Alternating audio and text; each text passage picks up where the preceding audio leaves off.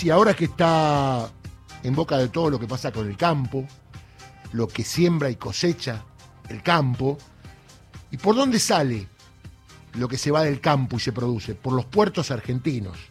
Y uno de los puertos más importantes es el puerto de Quequén, ¿eh? allí cerquita de Necochea, mi lugar en el mundo. Y queríamos hablar con el presidente del consorcio de gestión de Puerto Quequén, porque tengo datos que son impresionantes de la cantidad de toneladas que se están exportando y que salen de ese puerto, más allá de otras cuestiones que tienen que ver también con eh, esa zona oeste de la Argentina, que tiene un montón de intendencias y pueblos que generan mucho laburo y que hay dueños de campos y gente que trabaja en el campo que fluctúa sus productos a través del puerto de Quequén. Estamos en contacto con Jorge Álvaro, que es presidente del Consorcio de Gestión de Puerto de Quequén. Jorge, ¿cómo va? Buen día aquí en Radio Nacional para todo el país. ¿Cómo va? Hola, buen día, Darío. ¿Qué tal? Mucho gusto. Bueno, estoy viendo unos números impresionantes que me mandaron a través de, prensa eh, en cuanto a lo que se ha gestionado en los primeros siete meses, ¿no? En cuanto a la cantidad de toneladas. Digo, eh, esto es eh, una excepción en función de lo que venía pasando, va a ser la normalidad a partir de ahora, según los cálculos que ustedes tienen. ¿Cómo está la cosa? Sí, eh, no, no es sorprendente, ya hace tres años que, que la, la, estadística va más o menos por este lado. Este, eh, muy importante. El año pasado, entre exportación e importación, llegamos a 7 millones y medio de toneladas. Hoy estamos finales de julio eh, prácticamente en, 5 millones de toneladas con muy poca importación. Este año no, no se ha importado fertilizante en la medida que se importó el año pasado. ¿Y qué es lo que...? No, va todo muy bien, sí, la verdad que la cantidad enorme. ¿Y esas toneladas, de qué son? ¿Qué es lo primero que... qué es lo que más sale de ahí? Eh, bueno, este es un puerto muy muy particular y, refleja mucho este, cuáles cultivos tienen el mejor eh, hábitat eh, en esta región de, la provincia, ¿no? Primero, lejos, la cebada. Mira. Este, cebada forrajera y cebada cervecera. Este, Justo hoy que es el Día Internacional de la Cerveza, justo lo dijiste. Bueno, hemos exportado como 800.000 toneladas de cebada cervecera este, eh, lejos, ¿no? O sea, más de 2 millones de toneladas son de cebada, o sea, mm. casi, casi la mitad. Y, ahí nada más el trigo, este, 300 mil toneladas menos. Después ya mucho menos, el maíz mucho menos y la soja este año, sí.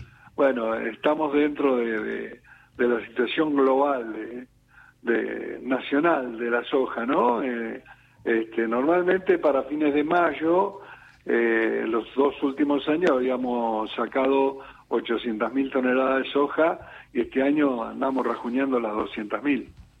Ese se marca un poquito el nivel de, de, grano que se conserva en el acopio en distintos lugares, ¿no?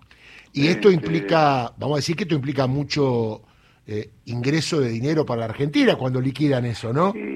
Sí, claro, claro. Hoy por hoy, este, yo creo que debe ser el fenómeno que más claro deja la supremacía de la finanza por sobre la producción, ¿no? Claro. Este, porque esto es, evidentemente, es una, eh, a ver, no voy a, no voy a usar calificativo, es un juego financiero. Totalmente. Vendo, no vendo, ¿no? Especulo con devaluaciones y cosas por el estilo. Y por cambio. Acá estoy leyendo que dice, agricultura pide al campo que se identifique políticamente. Digo, no quiero meterlo en esta historia, pero eh, el tema de cuándo liquidan, cómo liquidan, ¿ustedes se dan cuenta cuando esto sucede, cuando no sucede? O hablan con la gente, obviamente, que son los dueños de, los campos, ¿no? los, que, los que tienen eh, la radiografía, eh, que convivimos con ellos todos los días, son las empresas exportadoras. Claro. Ellos saben muy bien qué grano va a venir, qué grano no va a venir, tanto por los rindes de producción y la superficie sembrada con distintos granos, como lo del mercado, el comportamiento comercial, ¿no? Este, eh, siempre tenemos información eh, de, la voluntad del productor primario. Otra cosa. La verdad, si me permitís, la, esta situación de retención de productos tampoco le conviene a la exportación, ¿eh? porque ellos tienen sus compromisos que cumplir. Es bueno, es bueno lo que decís, no le conviene, está claro. Y en, el, en lo que es el corto plazo, el no tener el grano no le conviene, porque, a ver, eh, mucha soja, por ejemplo, va a destino de, de, producción de aceite y son plantas enteras que, que tienen que dejar de funcionar, este, demanda que no se satisface, y eso y la, la programación de, de, toda la exportación de grano se hace a seis meses.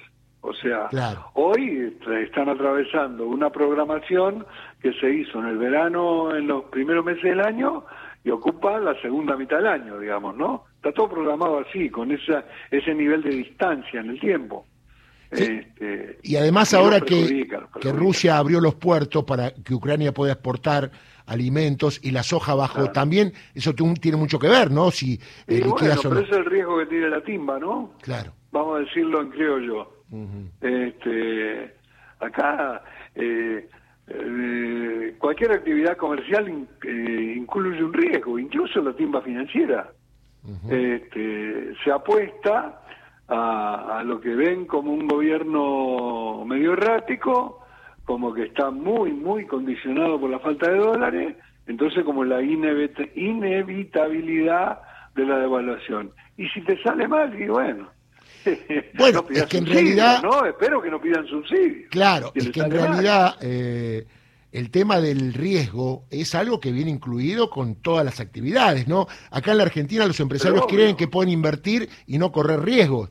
En los principales países del mundo vos invertís, te va mal o bien. Si te va mal, te vas a otra cosa y si te va bien, lo disfrutás, es así, ¿no? No, claro, sí. Uno cuando escucha a ciertos representantes del empresariado, este, eh, se, se, se trasunta este, que hay muchos que no aceptan el riesgo, directamente no aceptan el riesgo.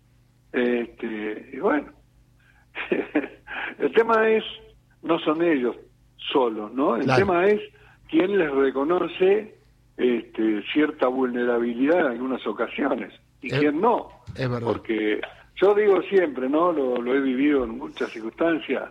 Este, hay sectores del empresariado argentino que este, piden subsidios cuando, cuando las, las coordenadas de su negocio no son las mejores, ahora cuando ganan no comparten con nadie. Es verdad, no este, comparten el botín, diría. Yo creo que en la Argentina hay una cosa que no sé por qué nadie la rescata. Bueno, en general, este, eh, en la Argentina se, se, en la Argentina, qué sé yo, no es que lo esté comparando con otros países en mi país veo que hay, hay análisis muy superficial y no sé por qué no se, no se, no se arroja luz para reflexionar.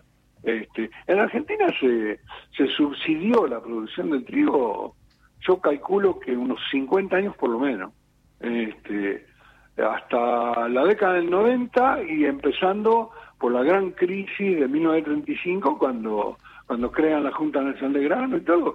Yo me acuerdo cuando yo era chico, en década del 50, 60, este, el que el Ministerio de Agricultura de aquellos años anunciara el precio sostén del trigo era tapa del diario de la Nación. Era una noticia en el año y era tapa, ¿por qué era tapa del diario de la Nación?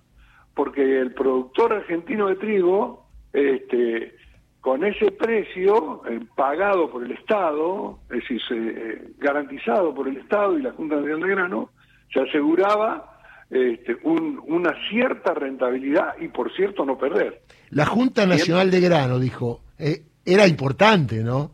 Por supuesto, por supuesto. Nosotros tuvimos, vamos a hacer un poquito de historia, nosotros tuvimos la Junta Nacional de Grano y la Corporación Argentina de Productores de Carne, este, y todo eso en manos del Estado Nacional. Sí, sí, sí. Que, a ver, es otra cosa que también hay que decirlo con toda claridad, ¿no? Podrán decir lo que quieran, pues las críticas ideanas son que el Estado es burocrático, que se corrompe, etcétera, etcétera, pero nosotros no vamos a solucionar el problema de lo que eufemísticamente se llama la restricción externa, este, si no estatizamos algún día el comercio internacional Está claro. Eh, en general, la exportación y la importación. Bueno, si antes funcionaba, perdón, si antes funcionaba todo bien, algo pasó, ¿no? Sí, bueno. Pero yo por ahí lo digo en reportaje, ni los peronistas nos acordamos de, que esas cosas sucedieron. Pedro Peretti, no sé si lo tiene. Pedro, Pedro Peretti, nuestro columnista acá, siempre habla de la Junta Nacional de Grano, ¿no? Pero por supuesto, eh, este, que no tiene prensa, ¿no? no, es, verdad. es, una de las tantas demonizaciones que hay en la Argentina. Este, pero eso es interesado. Tal cual. Este, bueno, en fin. No me, hagan hablar mucho. me gusta porque te solté la lengua y empezaste a hablar de política, me encantó. Pero bueno, eh, a propósito de la grieta, ¿no? Veo que ahí no hay grieta en cuanto a las reuniones que estás teniendo con los intendentes del sector de cada una de las ciudades y los pueblos, digo pueblos porque son pueblos algunos, para el tema del el funcionamiento aceitado, valga la palabra, de lo que es la llegada y la salida de lo que serían las exportaciones, ¿no? No, sí, yo lo tomo a ver, este, creo que el puerto de Quequén, que es muy importante, como, vos lo dijiste al comienzo de la nota, este, está un poquito, por razones este, hasta geográficas, de distancia, con los grandes centros de consumo, los grandes centros de comunicación, este, está un poquito relegado en cuanto a lo que es este, la, la, la sobre todo la logística de transporte, ¿no? Sí, sí. Este, entonces, eh, hay que hacer algo al respecto y no y no basta con describirlo. Hay que poner el hombro, de algún costadito. Este, bueno, ahí el tren sería muy importante, ¿no? Sí, el por tren. supuesto. Yo, yo estoy, yo, ese, es, ese es el motivo, es lo que surge espontáneamente en la charla con, con, con los intendentes del llamado Hinterland, ese anglicanismo que usamos para para describir lo que hay 300 kilómetros a la redonda de, de Quequén, este, lo que surge es eso, ¿no? La, la, la, posibilidad, la ilusión de un mejoramiento en la logística que ayudaría a los crecientes parques industriales que tienen varias ciudades importantes de la ciudad de la provincia de Buenos Aires para para allá con, con el, el pensamiento puesto en exportar manufactura digamos no este, eso es importantísimo. Y bueno, yo los contactos con, con los intendentes, que bueno, sí, no son del mismo signo político que yo, ¿y qué tiene que ver? Está claro. O sea, no, no, eso, eh, gente además este, muy legitimada, muy, muy, este... Eh, muy preocupada por el problema que hay en la región, obviamente. Claro, entonces, este, eh, ahí no se debe, no se debe anteponer ningún tipo de, de pensamiento, de cuestión ideológica. Este, y la verdad, la verdad, es que se dan diálogos muy positivos, se dan caminos de trabajo. Ahora en pocos días, ahora la semana que viene, tenemos una, una reunión por Zoom con los, los este, secretarios de producción que hemos ido armando una, una agendita ahí con, con los municipios eh, para intercambiar información, porque nosotros, eh, desde nuestra mayor humildad, estamos buscando contacto tras contacto, sobre todo con el tema ferroviario, a ver cómo podemos ayudar a que se mire eh, las redes ferroviarias de esta región, que están abandonadas, este, eh, y que sin duda ninguna, eh, después de mucho analizar y comparar, son muy, serían muy eficientes en el transporte, de, ni que hablar de lo que se está exportando hoy. Claro, pero lo que podría ser. Claro. Jorge. una cosa trae la otra, ¿no? Una buena, una buena logística también va a servir para la exportación de productos manufacturados. Jorge, te mando un abrazo. Acá estoy viendo que hubo ballenas en, en, Necochea, la tomó un dron, no sé si estás al tanto de eso. Eh, para esta época vienen y se quedan acá unos días se nota que descansan, comen acá y después siguen para el sur. Se comen unos granos ahí. Acá se van a Madrid, dicen. bueno, Necochea exporta ballenas, el próximo título de los diarios.